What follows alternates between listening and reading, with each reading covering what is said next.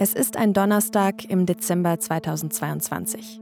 Genauer gesagt, Donnerstag, der 8.12.2022. Es ist kurz vor acht und ich stehe in der Städtner Straße in München. Eine Straße in einem Wohnviertel.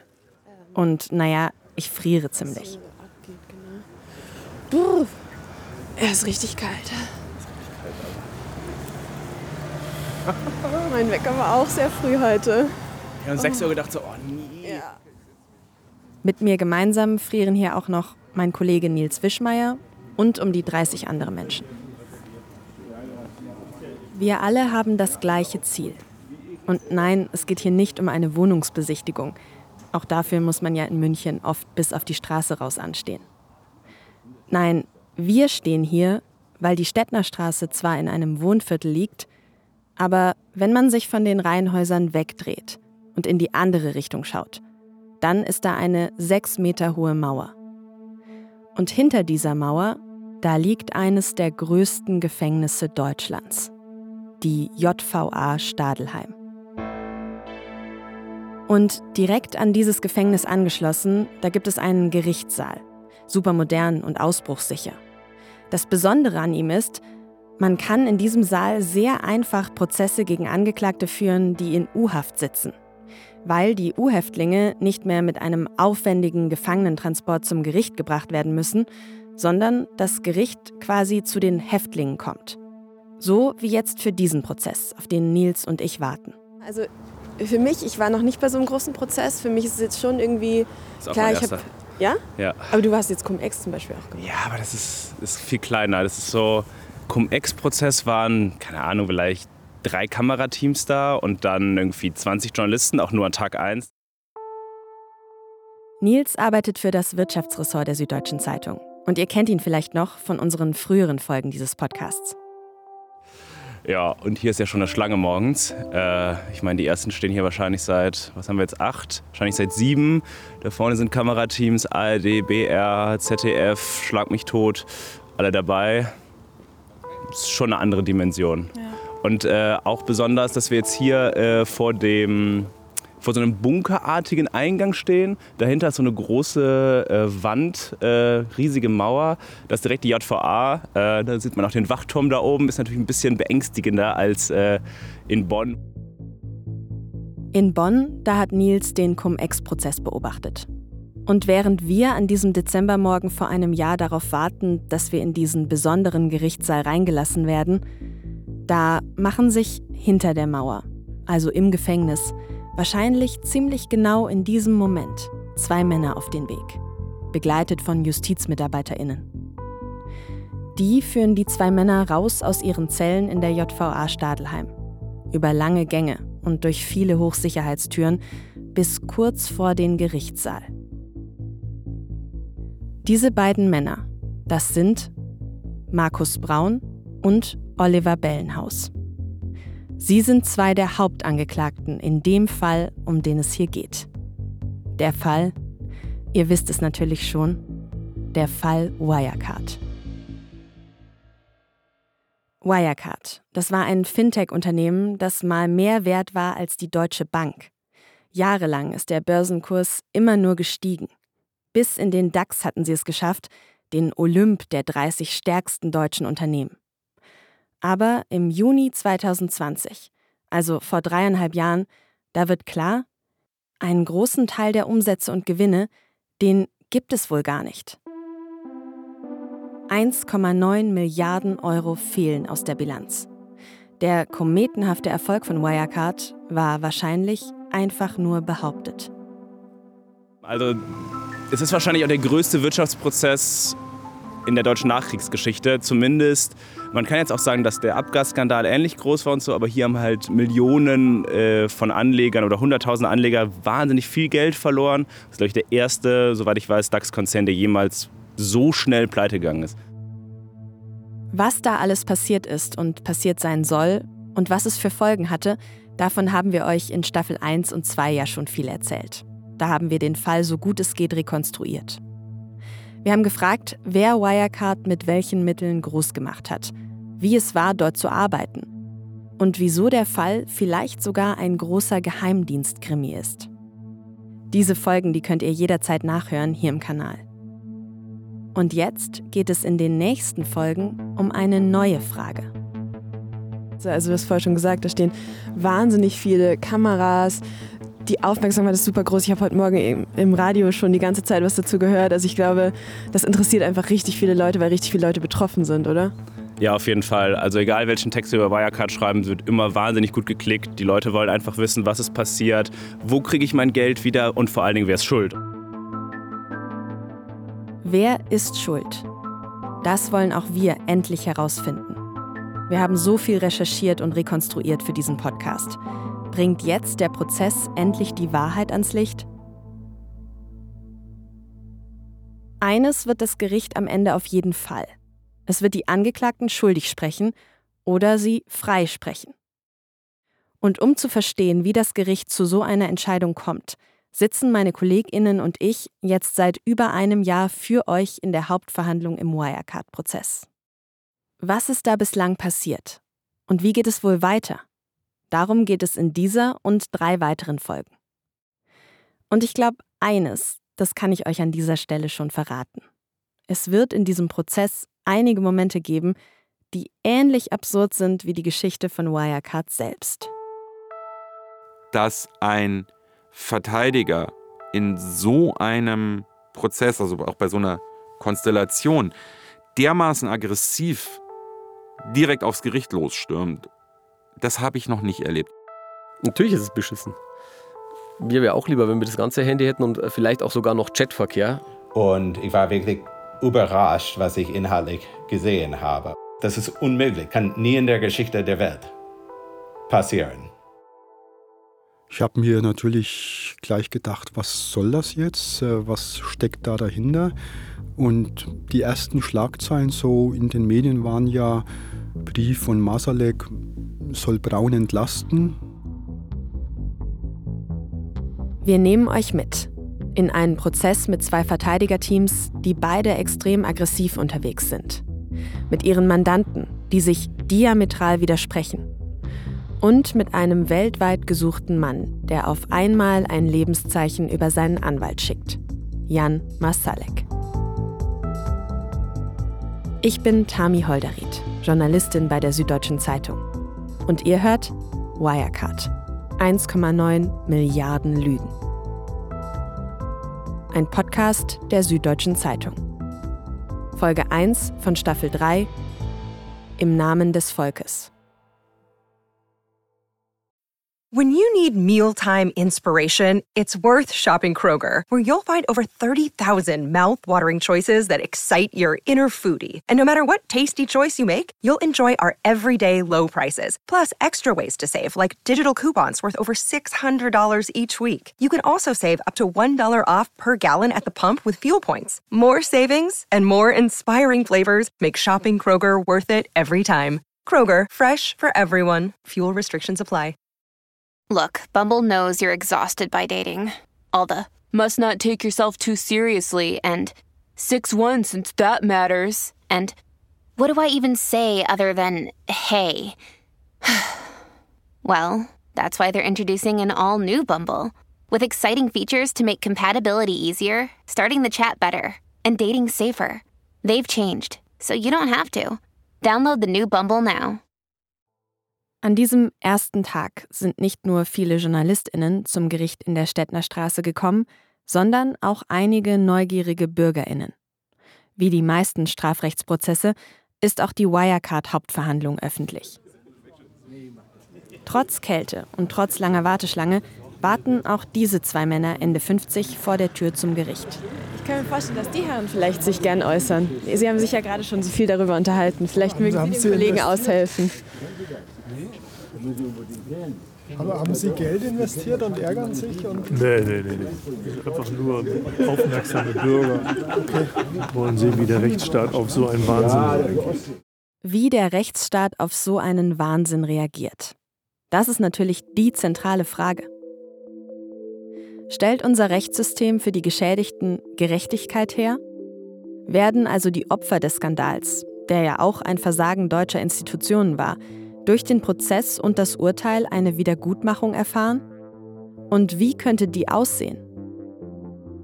Um das herauszufinden, haben mein Kollege Stefan Radomski und ich den Prozess ein Jahr lang begleitet. Uns beide hört ihr also neu in diesem Podcast. Aber mit uns hat natürlich wieder ein ganzes Team von KollegInnen an dieser neuen Staffel gearbeitet. Stefan hat dabei den bestimmt mühsamsten Teil übernommen, für den man besonders viel Ausdauer und Sitzfleisch braucht. Er hat sich nämlich zwei bis dreimal pro Woche, also an fast jedem der bislang mehr als 80 Verhandlungstage, für uns ins Gericht gesetzt. Das, also so, so ein Prozesstag geht für mich damit los, dass ich morgens aufstehe und erstmal Pausenbrote schmiere. Ein paar belegte Brote, irgendwie einen Apfel aufschneiden, eine Wasserflasche auffüllen. Stefan arbeitet bei der SZ im Wirtschaftsressort. Und er hat schon einige andere Wirtschaftsstrafprozesse begleitet. Es ist tatsächlich so, dass es dort in diesem Gerichtssaal in der JVA oder unter der JVA Stadelheim ähm, keine Kantine, keine Cafeteria gibt, in die man schnell mal gehen könnte, um etwas zu essen. Es gibt so einen Süßigkeitenautomaten, aber das ist auf die Dauer halt auch nicht so gesund. Stefan packt also seine Brotzeit ein, steigt in die U-Bahn und am Mangfallplatz im Münchner Süden wieder aus. Von dort läuft er dann gut zehn Minuten durch dieses Wohnviertel und dann taucht die dicke hohe Mauer auf. Vor der Mauer ist so ein mittelgroßer, quaderförmiger Betonklotz. Das sieht ein bisschen aus wie der Zugang zu einer modernen U-Bahn-Station. Und da geht man dann rein, durch eine superschwere Tür. So wie auch ich am ersten Verhandlungstag. Sie müssen leider nur warten, nichts. Okay, jetzt geht's hier rein und tatsächlich runter. Eins, zwei, drei, vier, fünf, sieben, 24 Stufen sind's, dann steht man unten. Es ist schon so ein richtiges Bunkergefühl hier. Also einfach so Betonwände, geht eben tief runter. Dann durch einen Security-Check bei den JustizbeamtInnen. Das ist so ähnlich wie am Flughafen. Und einer der Mitarbeiter am Eingang dort, der hat ein Tattoo am Unterarm. Live Your Dream ist da eingestochen. Und als ich das entdeckt habe, musste ich ein bisschen schmunzeln. Live Your Dream. Das könnte glatt ein Satz aus einer Markus Braun-Rede sein. Vor AktionärInnen und der Presse hat der ja über viele Jahre immer wieder für sich und Wirecard geworben. Für seine angebliche Vision, für immer größeres Wachstum und die Expansion über die ganze Welt. Bis der Traum von Braun und allen anderen Wirecard-AktionärInnen dann schließlich zum Albtraum wurde. Wenn man durch den Sicherheitscheck gekommen ist, dann geht's noch einen kurzen Gang entlang und dann kann man den Gerichtssaal eigentlich schon betreten. Journalistinnen und Besucherinnen haben eine eigene Tür und sitzen ganz hinten im Saal.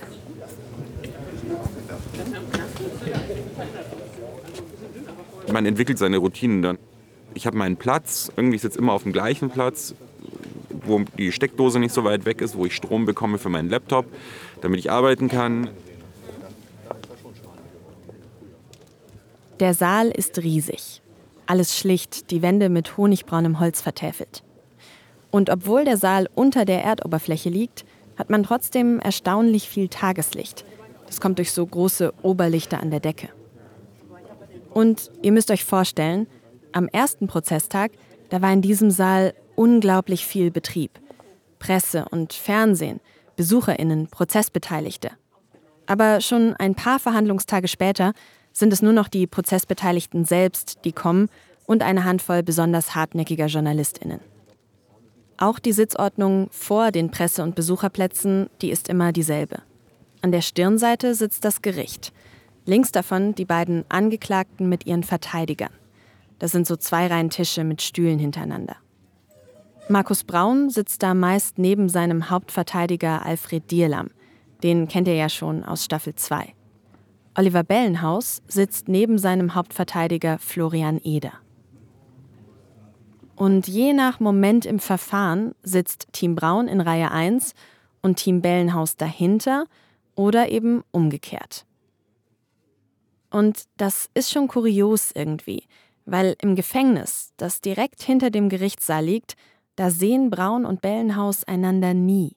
Darauf achten die Mitarbeitenden im Gefängnis ganz genau, damit die beiden sich nicht absprechen können. Im Gerichtssaal sitzen sich die beiden dann aber ganz wortwörtlich im Nacken. Und der Verteidigung gegenüber, Also von uns aus gesehen, rechts von der Richterbank, da sitzt dann die Staatsanwaltschaft. Und irgendwie erinnert mich die Atmosphäre, bevor es losgeht, immer ein bisschen an meine Zeit an der Uni. Nicht nur wegen den harten Holzstühlen im Saal. Es sind halt auch immer dieselben Gesichter, so 30 Leute vielleicht, und schon nach kurzer Zeit kennt man sich, man nickt einander zu. Jacke ablegen, noch schnell den Kaffee austrinken, kurzer, gedämpfter Plausch mit dem Sitznachbarn. Und dann, Punkt 9 Uhr, zumindest meistens, geht's los. Und das ist dann doch ganz anders als in der Uni. Kein Prof kommt rein, sondern das Gericht. Also da kommt so eine richtige Prozession da rein marschiert und dann bauen die sich alle dort vorne auf, alle stehen da und gucken und erst wenn alle sozusagen an ihrem Platz stehen, also alle Richter und Schöffen an ihren Plätzen stehen, dann äh, einmal der Blick in die Runde und dann so, bitte setzen Sie sich und erst dann setzt du dich hin.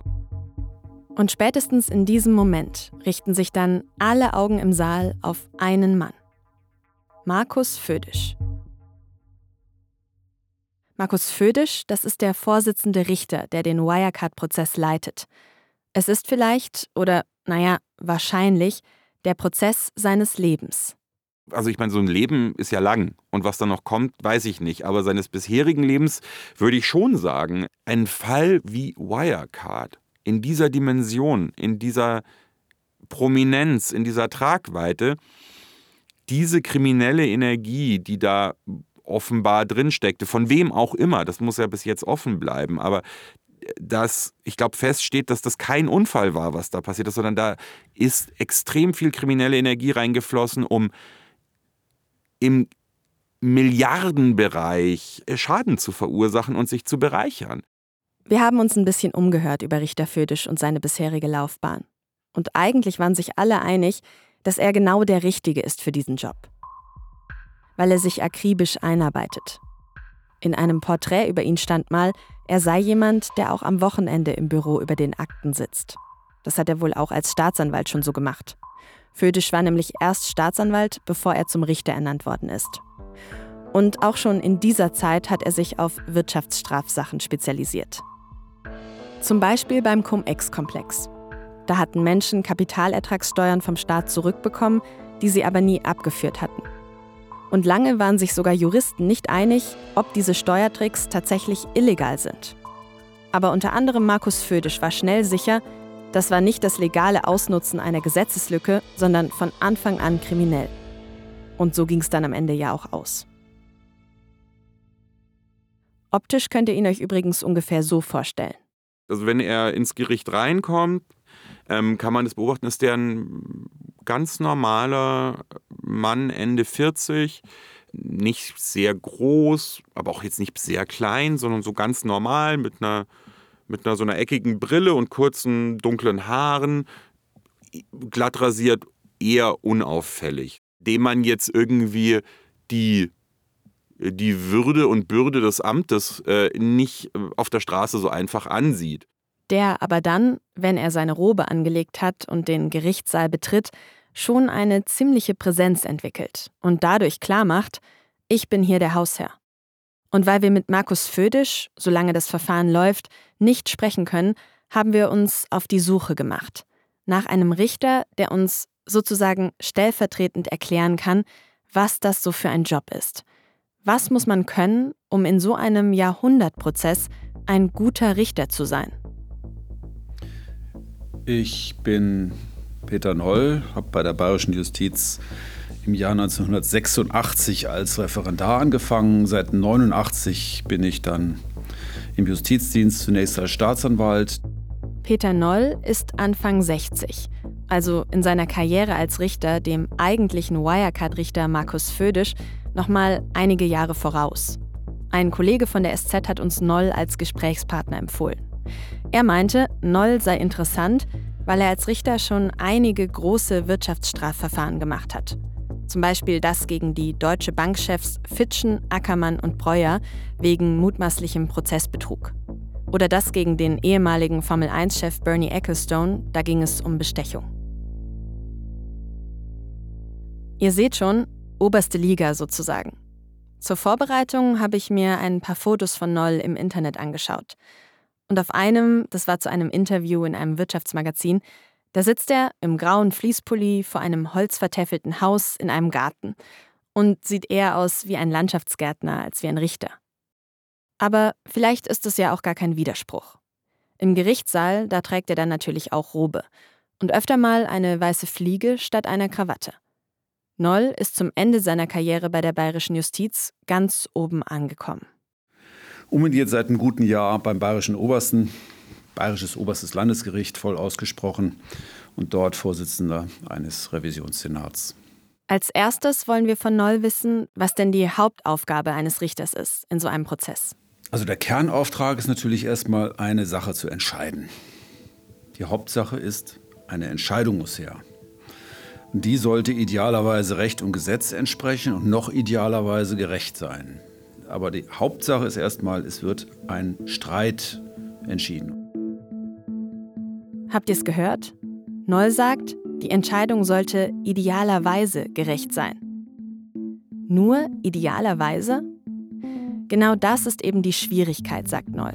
Was am Ende gerecht ist, davon hat eben jeder eine andere Vorstellung. Sie kennen das Beispiel von den Kindern, die eine Flöte geschnitzt haben und darum streiten, wem sie gehört. Das erste sagt, es war mein Schilfrohr, also es ist auch meine Flöte. Das zweite sagt, ich habe sie geschnitzt, also es ist meine. Das dritte sagt, ich hatte die Idee, es ist meine. Der vierte sagt, ich bin der Einzige, der sie spielen kann, also es ist meine. Und der fünfte sagt, ähm, ich habe sonst nichts, also es ist meine. Und? Welchem Kind würdet ihr die Flöte zusprechen? Gar nicht so leicht, oder? Jetzt mal übertragen auf das Wirecard-Verfahren. In einer idealen Welt, was wäre da ein gerechtes Urteil? So eine Frage, da kommt es jetzt sehr auf den Blickwinkel an. Sagt mein SZ-Kollege Stefan Radomski. Also aus Sicht derjenigen, die den Schaden hatten, aus dem ganzen Untergang der Wirecard. Das sind die Mitarbeiter, die ihre Jobs verloren haben, weil die dachten, sie würden bei einer guten, großen, soliden, florierenden Firma arbeiten und am Ende plötzlich keinen Job mehr hatten, von einem Tag auf den nächsten mehr oder weniger. Oder aus Sicht der Investoren, also der Aktionäre, oder aus Sicht der Geldgeber, der Banken, die dem Konzern Geld geliehen haben und damit viele, viel, viel Geld verloren haben, für die wird es überhaupt keine Gerechtigkeit geben aus diesem Prozess heraus, weil die werden ihre Schäden aus diesem Prozess heraus nicht ersetzt kriegen. Dass manche Fragen eben gerade nicht in diesem Strafrechtsprozess beantwortet werden können, das liegt am Gesetz. Manches muss in zivilrechtlichen Prozessen geklärt werden. Einige Anleger versuchen deswegen, über das Insolvenzverfahren Geld zurückzubekommen, zumindest einen Teil davon. Andere klagen in einem sogenannten Musterverfahren gegen EY, also gegen die Wirtschaftsprüfer, die jahrelang Wirecards Bilanzen geprüft haben und attestiert haben, alles okay. Während es bei Wirecard wohl schon seit Jahren alles andere als okay war. Aber hier im Strafrechtsprozess, da geht es um etwas vielleicht noch viel Größeres. Gerechtigkeit in so einem übergeordneten Sinne, es wird Recht gesprochen werden, also es wird ermittelt werden, wie die individuelle Schuld der Angeklagten an dem Zusammenbruch oder an den angeklagten Vergehen zu bewerten ist. Das wird also entschieden werden. Freispruch oder Schuldspruch. Für Markus Braun, Ex-CEO. Für den Kronzeugen Oliver Bellenhaus. Und dann gibt es noch einen dritten Angeklagten. Stefan E. Er war Chefbuchhalter bei Wirecard. Auch er sitzt an jedem Prozesstag im Saal auf der Anklagebank. Welche Rolle hatten diese drei Männer in dem Skandal? Und mit dieser Entscheidung wird auch das Strafmaß bekannt gegeben. Also zum Beispiel, ob Braun und Bellenhaus im Gefängnis bleiben müssen und für wie viele Jahre noch. Und natürlich wird das Ergebnis, also das Urteil, eine enorme Wirkung nach außen haben auf die Öffentlichkeit. Einfach weil es so ein großer Skandal ist. Menschen interessieren sich für das Urteil, auch wenn sie nicht persönlich betroffen sind. Und vor allem haben sie auch Erwartungen an das Urteil. Was das bedeutet, das könnt ihr erahnen, wenn ihr euch kurz an das Urteil in einem anderen, aufsehenerregenden Prozess erinnert. Im Abgasskandal bei Audi. Wo zwar alle drei Angeklagten verurteilt worden sind und auch schuldig gesprochen worden sind und sogar gestanden haben nach dreieinhalb Jahren oder so. Aber es gab halt Bewährungsstrafen und Geldauflagen. Ich glaube, ich habe selten in meiner Zeit als Journalist so viele, ähm, so empörte Leserbriefe bekommen wie nach dieser Entscheidung, weil es offensichtlich das Gefühl gab, dass es eben nicht gerecht sei, dass die so aus dem Gericht rausgekommen sind. Natürlich haben wir deshalb nochmal nachgefragt. Wenn so viele Menschen das als nicht gerecht empfinden, warum hat das Gericht dann so entschieden? Und meine Kolleginnen sagen, das Gericht wollte wahrscheinlich vor allem einen noch längeren Prozess vermeiden und das Urteil absichern. Deshalb haben sie den Angeklagten dann einen Deal angeboten. Wenn sie gestehen, gibt es ein milderes Urteil. Dieses Urteil kann das Gericht dann noch besser begründen und der Prozess ist für alle Beteiligten endlich beendet. Okay, das ist also die Herausforderung, vor der ein Richter bei so einem Verfahren zu einem Wirtschaftsskandal steht. Die großen Erwartungen der Öffentlichkeit.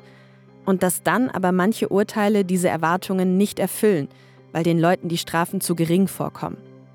Für das Gericht darf dieser Erwartungsdruck am Ende aber keine Rolle spielen. Für das Urteil zählt nur eins, nach welchen Maßstäben man Gerechtigkeit misst, ist sehr schwer zu fassen. Deswegen halte ich mich zunächst mal an das Gesetz ähm, und ähm, auf die hinter dem Gesetz stehenden Werte natürlich. Und wenn das mit den Gerechtigkeitsvorstellungen ähm, von mir selbst und idealerweise eines Großteils der Gesellschaft zusammenpasst, umso besser.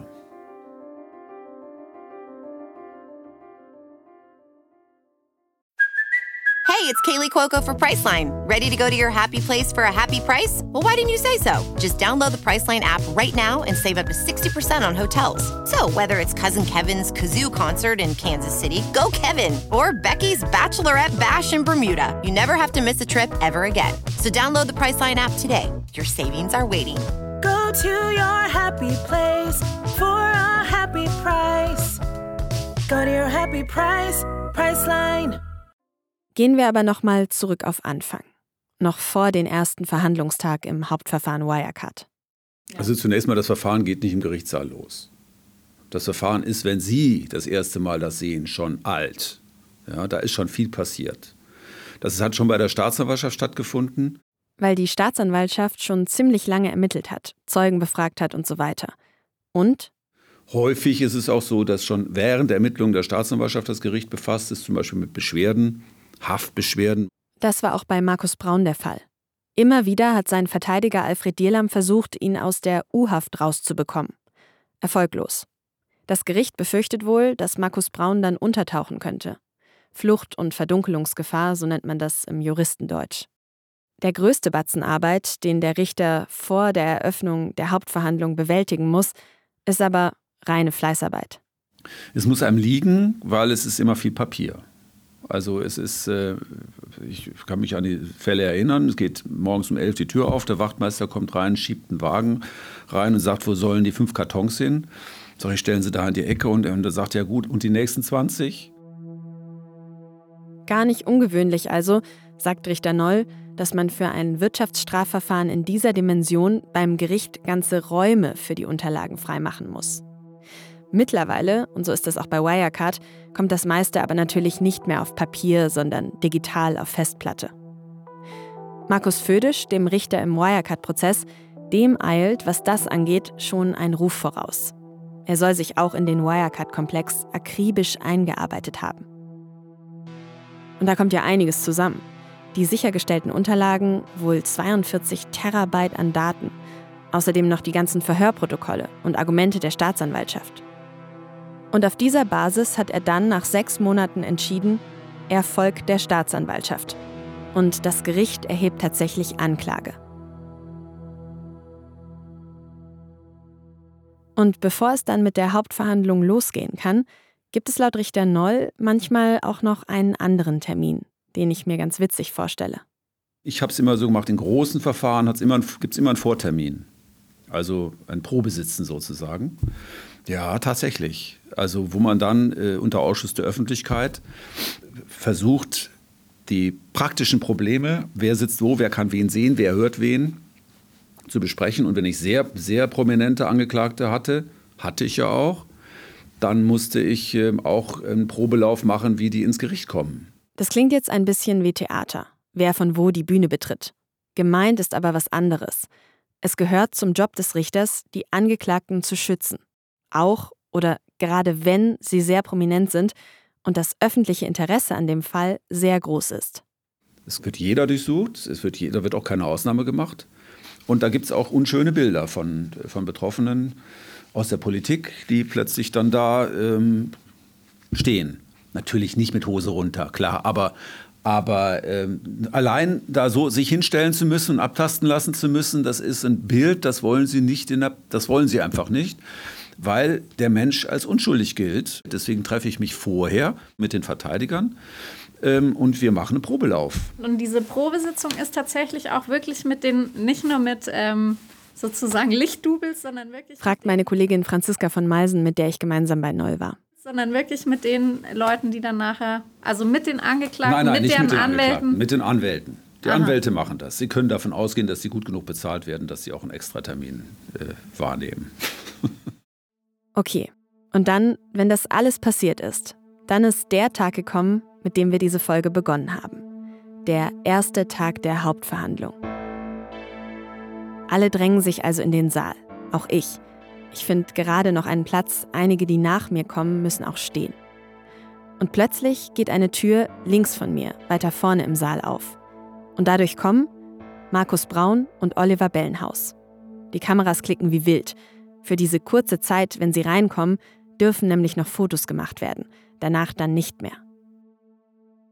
Und ich muss sagen, ich finde es schon auch ziemlich spannend, also die beiden so aus nächster Nähe zu sehen.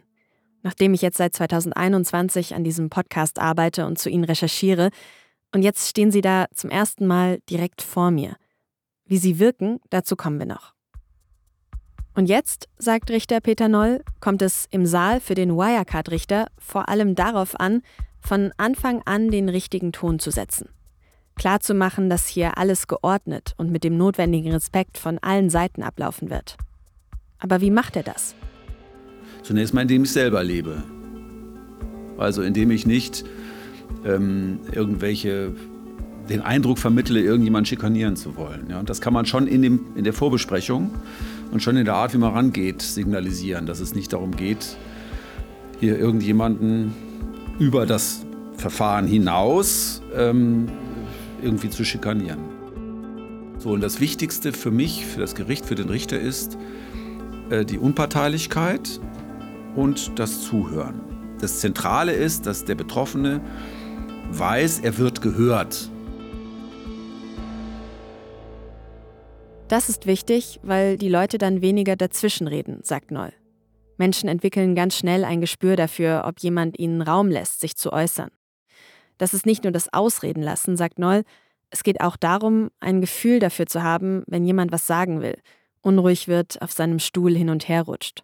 Dann muss ich auch irgendwann dem Raum geben. Da muss ich auch sagen, Herr Rechtsanwalt, Sie wollen was sagen, bitteschön. Und dann haben sie schon einen Teil des Drucks rausgenommen, der natürlich aber nie ganz weg ist, weil es sind, es sind natürlich von der ganzen Institution her, ich, ich richte über jemanden, ich weise am Ende Schuld zu. Das heißt, das ist also nie eine konfliktfreie Situation. Das ist also kein, das ist ja die Ringelpiez mit Anfassen, was wir da machen. Ja. Aber man kann es in gesittelten Bahnen halten. Dieses wahrgenommen und gehört werden, das ist eben auch im Großen so wichtig. Für das, worum es am Ende eigentlich geht den Schuld- oder Freispruch. Eine Verurteilung ist immer hart, egal wie hoch die Strafe ausfällt. Deshalb ist es für den verurteilten Menschen wichtig, dass er weiß, das Gericht hat ihn gehört und verstanden. Und das Urteil liegt nicht daran, dass wichtige Informationen untergegangen wären. Und Markus Födisch, der Wirecard-Richter, der macht das seit Tag 1 im Prozess sehr gut, sagt mein Kollege Stefan Radomski. Das Zuhören, das Ausgleichen, Verständnis zeigen, zum Beispiel auch für ZeugInnen. Einmal, da war eine Zeugin ganz aufgelöst, wohl wegen privater Probleme, und die hat dann erstmal angefangen zu weinen, als Födisch sie vernehmen wollte. einfach vor Aufregung. Und dann, sagt mein Kollege Stefan, hat Födisch ihr angeboten, dass sie doch erstmal einfach nochmal rausgehen soll, um sich zu sammeln und zu beruhigen. Macht doch nix, wir warten auf sie. Ungefähr so. Die Herausforderungen für Födisch sind aber eher selten die ZeugInnen. Wie gut ein Richter wirklich ist, das zeigt sich dann, wenn er es mit einer Verteidigung zu tun hat, die auf Konflikt aus ist. Wie im Fall Markus Braun dass sie irgendwie immer wieder ungefragt ihn unterbrechen, wenn er Zeugen befragt, dass sie immer wieder auch so von hinten so Kommentare aus der zweiten Bank geben, äh, wenn Bellenhaus redet, ähm, was, äh, was dann oft zu ziemlich deftigen Disputen zwischen Bellenhaus-Verteidigern und äh, Brauns-Verteidigern führt. Also da wird dann durchaus auch mal geschrien im Gerichtssaal. Und da haut er dann ziemlich schnell auch auf den Tisch. Ihr merkt schon, es ist da ziemlich was los im Gerichtssaal. Und das liegt auch daran, dass in diesem Prozess die Front nicht so sehr zwischen Verteidigung und Staatsanwaltschaft verläuft, oder zumindest nicht nur, sondern dass die eigentlichen Kontrahenten eben die zwei Angeklagten sind. Markus Braun auf der einen Seite und der Kronzeuge Oliver Bellenhaus auf der anderen. Und beide sagen, der andere lügt. Am Ende wird sich Richter Födisch also irgendwie entscheiden müssen, wem er eher glaubt. Deswegen ist es auch so spannend, dass die Kontrahenten Braun und Bellenhaus vor Gericht so eng zusammensitzen. Richtig laut werden aber vor allem ihre jeweiligen Verteidiger. Und deshalb hat Födisch schon mehrfach angedroht, dass er die Mikrofonanlage im Raum auch einfach so umstellen kann, dass die Mikros der Verteidiger erst aktiv sind, wenn er das will. Dass also die Verteidiger abwarten müssen, bis Födisch ihnen das Wort erteilt. Und manchmal löst er solche Scharmützel auch ganz direkt. Er wird laut. Er wird laut. Er, also ich habe auch schon mal erlebt, dass er auch mal die Faust auf den Tisch knallt und, und sehr intensiv äh, wird und dann sich auch sozusagen über, ähm, also sowohl Alfred Dierlam als auch Florian Eder, der Verteidiger von, einer der Verteidiger von Bellenhaus, die können alle auch ganz gut laut werden. Die haben alle Stimmvolumen. Und da legt er auch noch mal einen drüber, wenn es sein muss. In solchen Momenten läuft Födisch aber auf einem schmalen Grat. Ist natürlich gut, wenn man auch mal Kante zeigt, gerade wenn die Verteidiger sich wie zwei Rowdies auf dem Schulhof fetzen. Aber noch beliebter als laut zu werden, ist bei RichterInnen ein anderer Trick, sagt Richter Noll. Also eine sehr erfahrene Vorsitzende, noch, mal, noch älter als ich, mittlerweile auch im Ruhestand, äh, die hat äh, mir den Tipp gegeben, die hat gesagt, wissen Sie, unterbrechen können Sie immer. Also der Vorsitzende unterbricht die Hauptverhandlung. Punkt. Jederzeit, wann ich das für richtig halte. Wenn ich also merke, ich kriege erhöhten Pulsschlag, ähm, es wird mir äh, blümerant, ich halte, ich, äh, ich ertrage es nicht mehr, diese Art, dann unterbreche ich. Jeder Richter ist am Ende eben auch nur ein Mensch. Und die Gefahr, wenn man zu schnell laut wird und vielleicht nicht rechtzeitig unterbricht, ist ja die. Man macht dann Fehler, die vielleicht ziemliche Konsequenzen haben. Es läuft immer dann schief, wenn man emotional wird. Ja, das ist ähm, in dem Moment, wenn, ich, wenn, man, wenn man emotional wird, dann hält man sich an, das, an die weisen Worte, die ich jetzt gerade da äh, gegeben habe, hält man sich dann selber nicht mehr. Ich habe einmal äh, in öffentlicher Hauptverhandlung des, äh, das Verhalten des Verteidigers als Kasperle-Theater bezeichnet. Das war, gab, nicht, Klammer auf, es war eins, Klammer zu. Aber das darf man natürlich nicht passieren. Ein grober Fehler. Kasperle-Theater. Das klingt für mich fast niedlich. Aber für einen Richter ist selbst so ein, in meinen Augen kleiner Patzer, eben ein Problem. Das hat dann zu Weiterungen geführt, Ablehnungsanträge und hat uns drei Tage zurückgeworfen, ja. Dazu kommt, der Richter weiß ja, dass die Provokationen allermeistens kein Versehen sind. Die Verteidigung will dem Gericht mit diesen Tricks eine Grube graben. Dass ich hineintappe, ich bin nicht hineingetappt und habe mich aber geärgert, dass man mir da eine Grube gräbt. Ja, man, zuerst stellt man einen Antrag, ich folge dem Antrag und dann beanstandet man das, dass ich dem Antrag gefolgt bin, was natürlich per se schon Kasperltheater ist. Das Ziel solcher Tricks ist dabei beiden Seiten klar. Die Verteidigung will einen prozessualen Fehler provozieren. Denn so ein Fehler, der ist die Einfallstür, mit der die Verteidigung ein Urteil am Ende anfechten kann. Und als Richter, sagt Noll, ist es dann eben wichtig, das irgendwo auch sportlich zu nehmen. Das kann man jetzt auch nicht mal vorwerfen. Ein, ein ordentlicher Verteidiger wird natürlich die STPO ausreizen, das ist seine Pflicht. STPO, das steht natürlich für Strafprozessordnung. Und wird natürlich, wenn er merkt, dass da möglicherweise ein, ein revisibler Fehler im Raum steht, äh, den sich vormerken und als Pluspunkt, als Bonuspunkt versuchen, für, eine spätere, für ein späteres Rechtsmittel sich aufzuheben. Das kann man nicht mehr vorwerfen, das ist der Job. Das ist der Job. Vorbauen für den Tag, an dem das Urteil verkündet wird.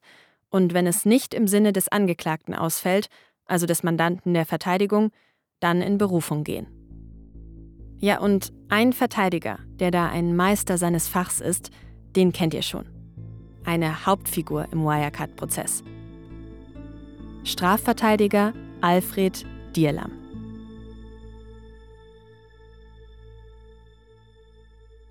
Alfred Dierlam ist Ende 50, ziemlich groß, breite Schultern und als ich ihn gesehen habe, ziemlich braun gebrannt. Vom Typ irgendwas zwischen Uwe Ochsenknecht und Charles Schumann, aber eben mit Anwaltsrobe und weißer Krawatte. Er war schon vor der Wirecard-Pleite der Anwalt von Markus Braun. Der sitzt an diesem ersten Verhandlungstag neben ihm. Braun ist eher schmal gebaut, blass, trägt einen dunkelblauen Anzug über dunkelblauem Rolli. Das war ja immer schon so sein Signature-Outfit. Bisschen Steve Jobs-mäßig, vielleicht erinnert ihr euch. Und seine randlose Brille, die trägt Braun auch immer noch. Immer mal wieder beugt er sich zu seinem Verteidiger Dirlam rüber, flüstert etwas. Ansonsten beantwortet er an diesem ersten Tag nur die Fragen nach seinen Personalien. Sie heißen mit Vornamen Markus, fragt Richter Födisch. Das ist richtig, sagt Braun laut. Denn an Tag 1 ist im Gerichtssaal ansonsten erstmal die Staatsanwaltschaft dran. Damit geht jedes Verfahren los. Verlesung der Anklage, also das, was den Beschuldigten vorgeworfen wird. Im Fall Wirecard ist schon die Kurzfassung der Anklageschrift fast 90 Seiten lang. Darin steht, mal ganz grob zusammengefasst, eine Bande rund um Markus Braun und den geflohenen Jan Masalek soll die Banken und Anleger um Milliarden betrogen haben, indem sie Bilanzen gefälscht und so die Börsenkurse manipuliert haben. Außerdem sollen sie auch direkt von den Firmenkonten Geld veruntreut haben. Die Anklageschrift ist so lang, dass es fast sechs Stunden dauert, bis die Staatsanwaltschaft fertig ist mit Vorlesen. Und das war's dann auch an Tag 1. Mehr passiert an diesem Tag nicht. So richtig spannend wird's dann aber vor allem an Tag 2 der Hauptverhandlung. Jetzt ist die Verteidigung dran und kann mit einem Statement auf die Anklage der Staatsanwaltschaft antworten. Und da geht's dann so richtig los. Dirlam fing sofort an, irgendwie äh, zu sagen, das sei irgendwie eine beispiellose Vorverurteilung äh, gegen, gegen Braun und das sei alles überhaupt nicht haltbar. Die ganze Anklage sei im Prinzip unbrauchbar, die sei eine Farce, das sei alles auf völlig falschen Annahmen und erlogenen Aussagen irgendwie aufgebaut. Dirlam nennt das alles einen Geburtsfehler. Und dieser Geburtsfehler der Anklage, der sei so massiv, dass er im laufenden Betrieb auch nicht mehr zu heilen sei. Sozusagen, nimm das, Staatsanwaltschaft. Um dann direkt nachzuschieben, und deswegen verlangen wir sofort, dass dieses ganze Verfahren irgendwie ausgesetzt werden muss und das nochmal komplett neu angesetzt werden müsste. Dieser Move, das ist das maximal aggressive Vorgehen gegen das Gericht. Weil was bedeutet es, wenn ein Verfahren tatsächlich ausgesetzt wird? Aussetzen, das klingt ja so nach Pause. Alle gehen nochmal in ihr Kämmerchen, studieren Unterlagen, sortieren sich und dann geht's weiter. Aber darum geht es hier gerade nicht. Richter Noll nochmal. Aussetzen heißt ja immer, alles, was bis dahin passiert ist, ist wertlos. Ich muss komplett bei Null wieder anfangen. Aussetzung heißt Reset, alles neu. Und das nach, zu dem Zeitpunkt, fast zwei Jahren Ermittlungsverfahren, sechs Monate langer Prüfung der Anklage und dann dem Eröffnungsbeschluss. Auch administrativ ist so eine Aussetzung also der Albtraum für jedes Gericht. Ich habe äh, den ganzen Betrieb darauf ausgerichtet, dass wir am 1., am 8. und am 22. des Monats sitzen. Ja? Und ähm, das fällt alles weg. Und trotzdem passiert das immer mal wieder. Aber dass der Antrag auf Aussetzung schon so früh im Verfahren gestellt wird, das ist schon extrem ungewöhnlich. Dass ein Verteidiger in so einem Prozess, also auch bei so einer Konstellation, dermaßen aggressiv direkt aufs Gericht losstürmt, das habe ich noch nicht erlebt.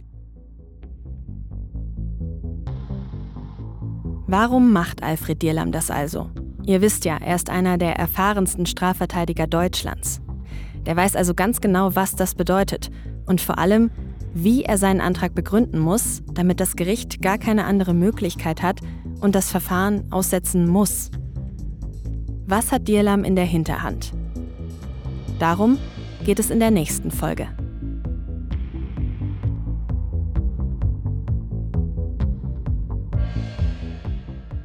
Das war Staffel 3, Folge 1 von Wirecard 1,9 Milliarden Lügen.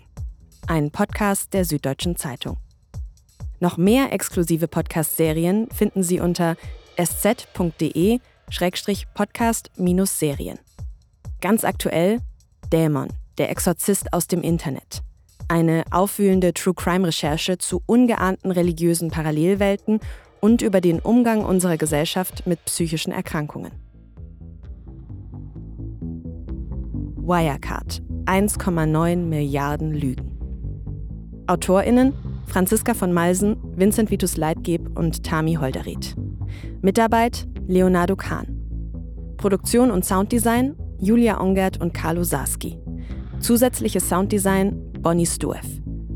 Und moderiert habe ich, Tami Holderried.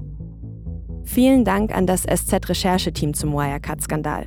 Ganz besonders an Stefan Radomski, Johannes Bauer, Nils Wischmeier und Klaus Ott.